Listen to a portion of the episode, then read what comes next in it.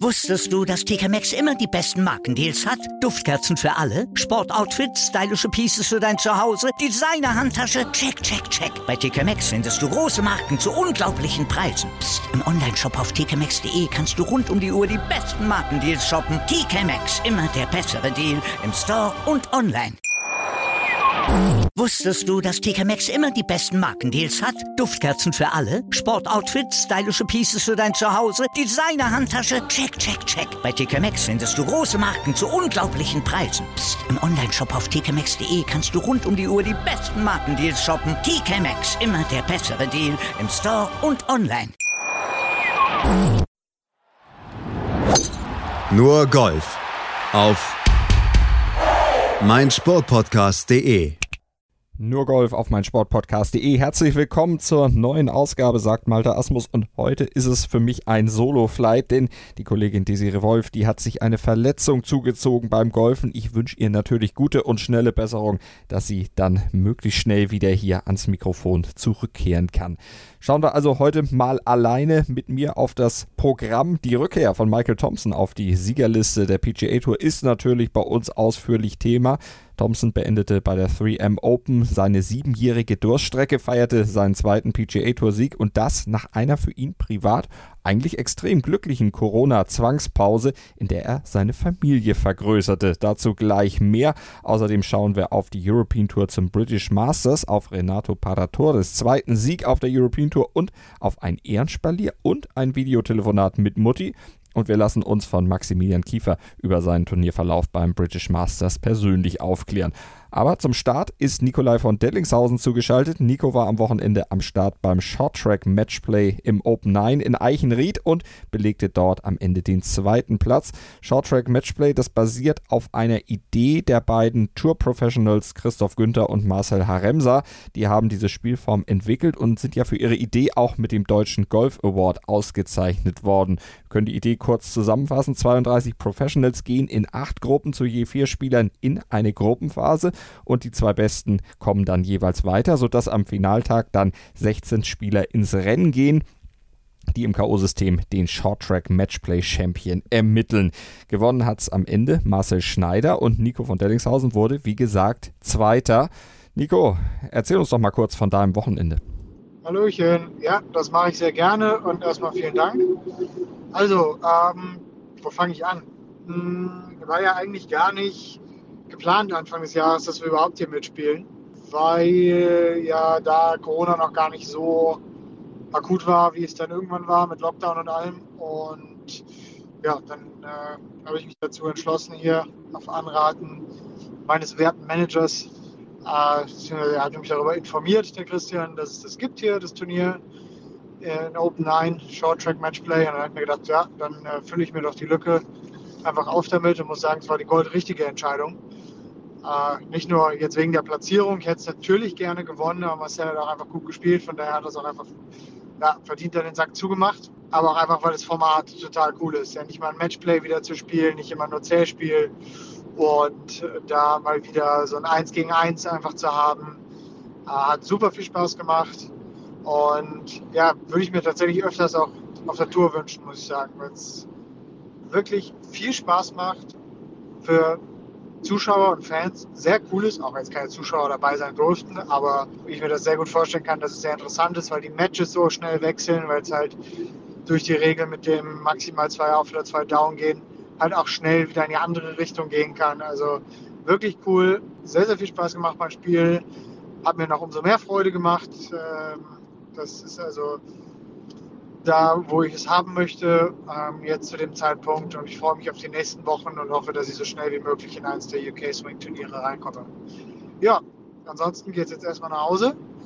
100 irgendwas Kilometer habe ich noch und dann hören wir uns auf jeden Fall die Tage. Tschüss. Darauf freuen wir uns. Vielen Dank. Tschüss. Wir drücken dir natürlich die Daumen und dass das mit dem UK Swing klappen wird. Und UK Swing ist natürlich ein gutes Stichwort, denn das ist unsere nächste Station hier bei nur Golf auf meinsportpodcast.de. Nach einer kurzen Pause geht's in den Close House Golf Club in Newcastle upon Tyne. Dort fand am Wochenende ja das British Masters statt.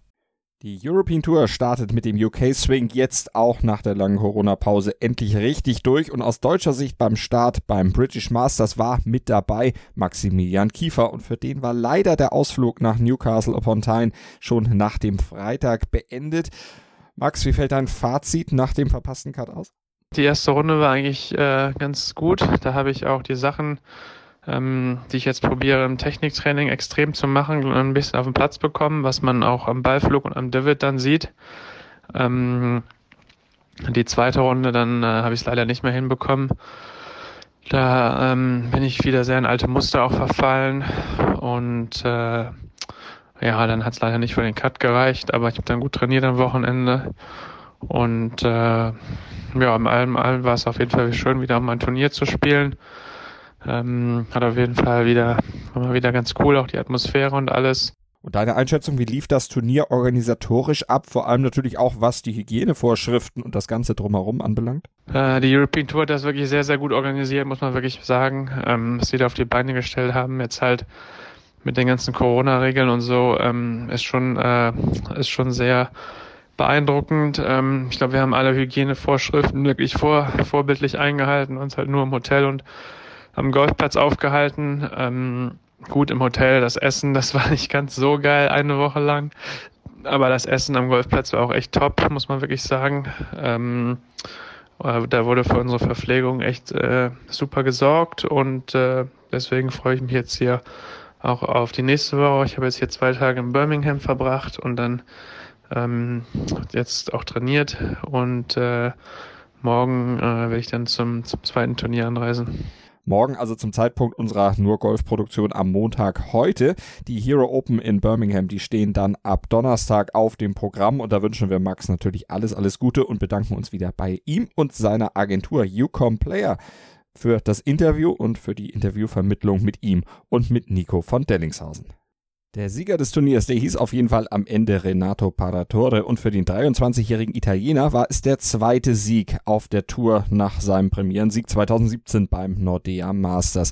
Er ließ sich jetzt in England auch nicht auf der Schlussrunde vom fiesen landestypischen Wetter mit Wind und Regen aus dem Konzept bringen und er gewann dann mit drei Schlägen Vorsprung vor dem Dänen Rasmus Højgaard und gegen Rasmus Højgaard, gegen den hatte Paratore Anfang der Saison auf Mauritius in einem Stechen noch den kürzeren gezogen. Jetzt hat er sich revanchiert und den Sieg eingefahren. Ein verdienter Sieg nach absolut überzeugender Leistung und am Ende dieses Sieges am Ende dieser überzeugenden Leistung wurde er von seinen Kollegen vom 18. Grün mit einem Ehrenspalier geleitet. Und als ganz große Überraschung gab es dann auch noch einen Videocall mit seiner Mutter zu Hause in Italien. Den hatte die European Tour für ihn organisiert. Tolle und sehr emotionale Geschichte, von der Paratore hinterher auch im Interview mit den Kollegen der European Tour gesprochen hat. Many congratulations, your second European Tour title and the winner of this year's Betfred British Masters. Tell us what you're feeling. Well, uh, the feeling now is amazing, really. I played uh, really solid all the week, but was not uh, easy uh, continuing uh, the lead during the, the last two rounds uh, because also today was really windy and I'm really happy you had very tough conditions. It would have felt like a very strange, a very long week. But coming down 18, big smiles, even seeing your mother on an iPad yes. on the green, and all the all the guys giving you a guard of honor must have made it very special. Yeah, well, on 18, uh, I didn't um, expect no to see all my friends. Uh, here uh, was really special, and also my mom. I didn't expect a lot, and uh, I mean, was really cool. Obviously, conditions very different today. A much more wind. It looked like a lot of the players, especially on your front line, were having a hard time. Tell us how difficult that was, and how aware were you of the leaderboard and where other players were? Sì, oggi era veramente difficile, c'era tantissimo vento, però sono rimasto concentrato e aggressivo, anche se non ho fatto uno score bassissimo, però per, per, il, per la giornata che era oggi comunque era molto basso, anche le ultime buche sono andate benissimo, sono contento. Grazie mille. Okay, Complimenti. Die englischen Antworten von Renato Paratore, die übersetze ich euch nicht, aber zur italienischen Antwort auf die letzte Frage kriegt ihr noch schnell eine Übersetzung von mir geliefert. Er sagte, heute war sehr viel Wind, er sei aber konzentriert und aggressiv geblieben und auch wenn am Ende kein niedriger Score rausgekommen ist für den heutigen Tag und die Bedingungen, wäre er aus seiner Sicht schon sehr niedrig gewesen und er ist entsprechend zufrieden mit seinem Schlusstag und natürlich mit dem Sieg kann er absolut sein. Tolle Leistung von Renato Paratore. Und weiter geht's dann ab Donnerstag in Birmingham auf der European Tour mit der Hero Open und bei uns geht's gleich nach einer kurzen Pause weiter mit der PGA Tour und dem Sieg von Michael Thompson nach siebenjähriger Durchstrecke. Im TPC Twin Cities gab es bei der 3M Open ein ziemlich dramatisches Finish und die endgültige Entscheidung, die fiel erst am allerletzten Loch und da setzte sich Michael Thompson durch. Mit minus 15 gewann er nach siebenjähriger Durchstrecke, nach sieben Jahren des ständigen Kampfes um sein Tourticket, endlich wieder ein PGA Tour Turnier.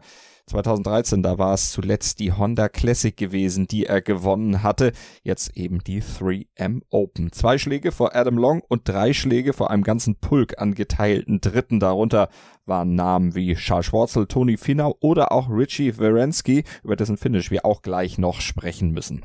Aber zunächst kommen wir mal zu Thompson. Der war natürlich nach seinem Sieg in der Pressekonferenz total erleichtert und erklärte, wie er diesen Sieg am Ende denn unter Dach und Fach bringen konnte.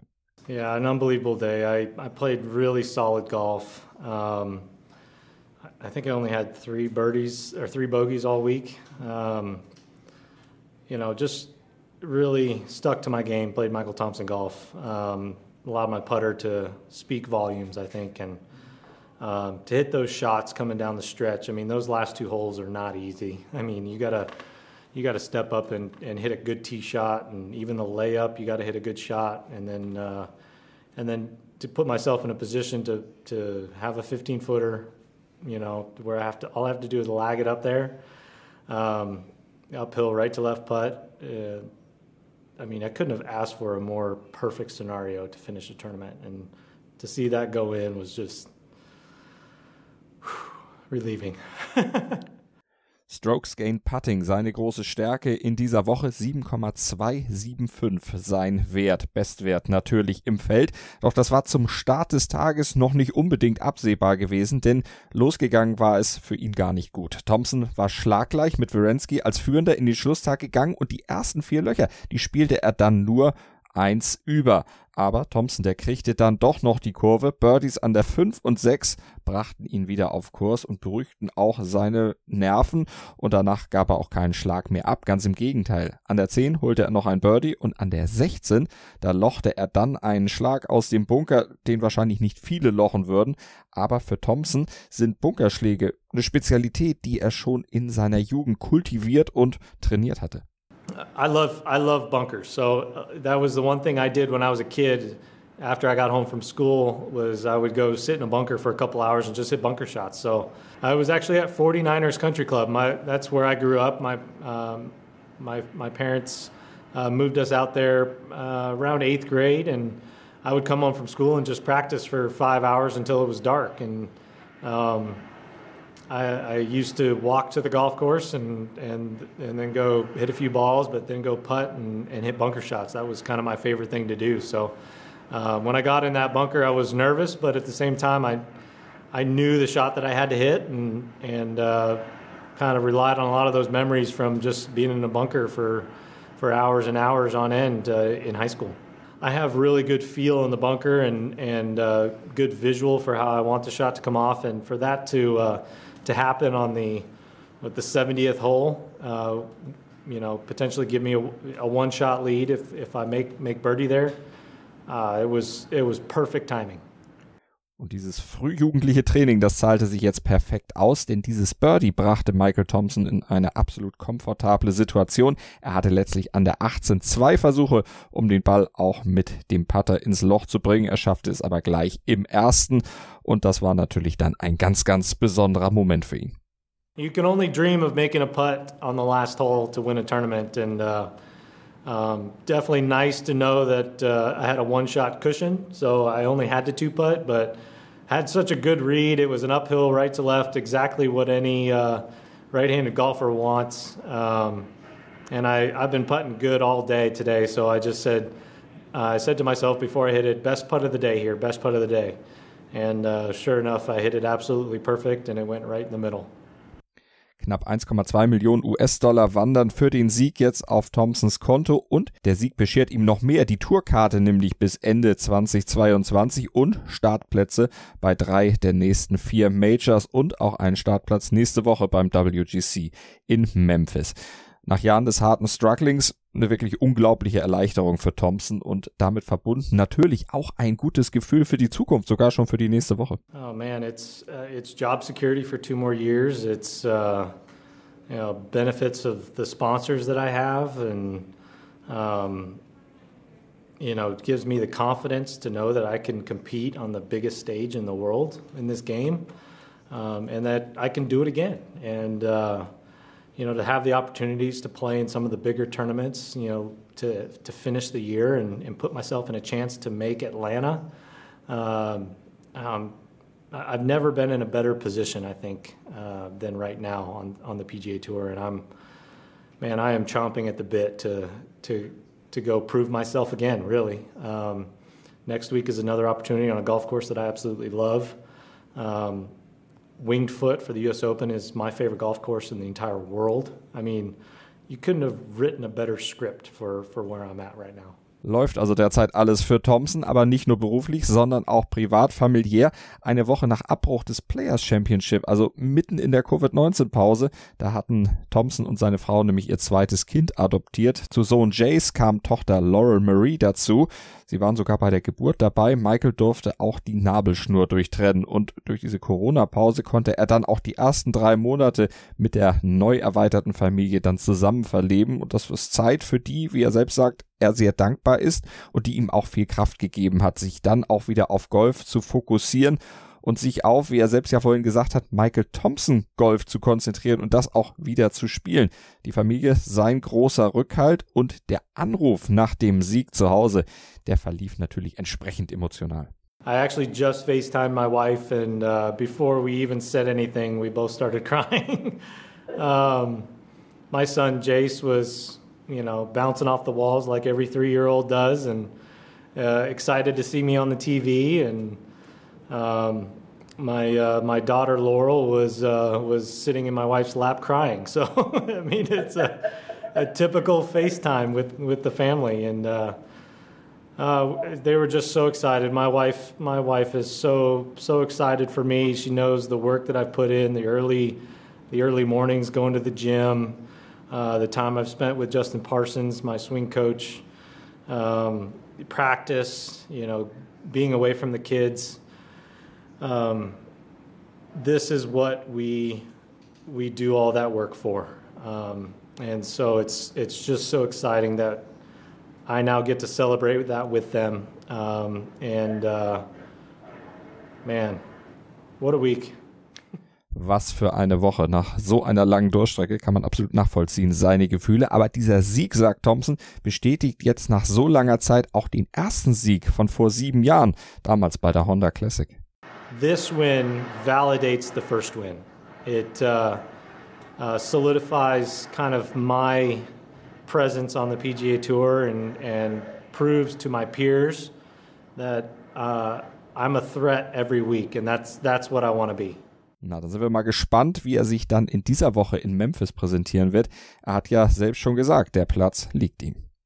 Thompson war am Ende also der strahlende Sieger. Die Runde des Tages beziehungsweise auch das Wochenende des Turniers spielte aber Adam Long.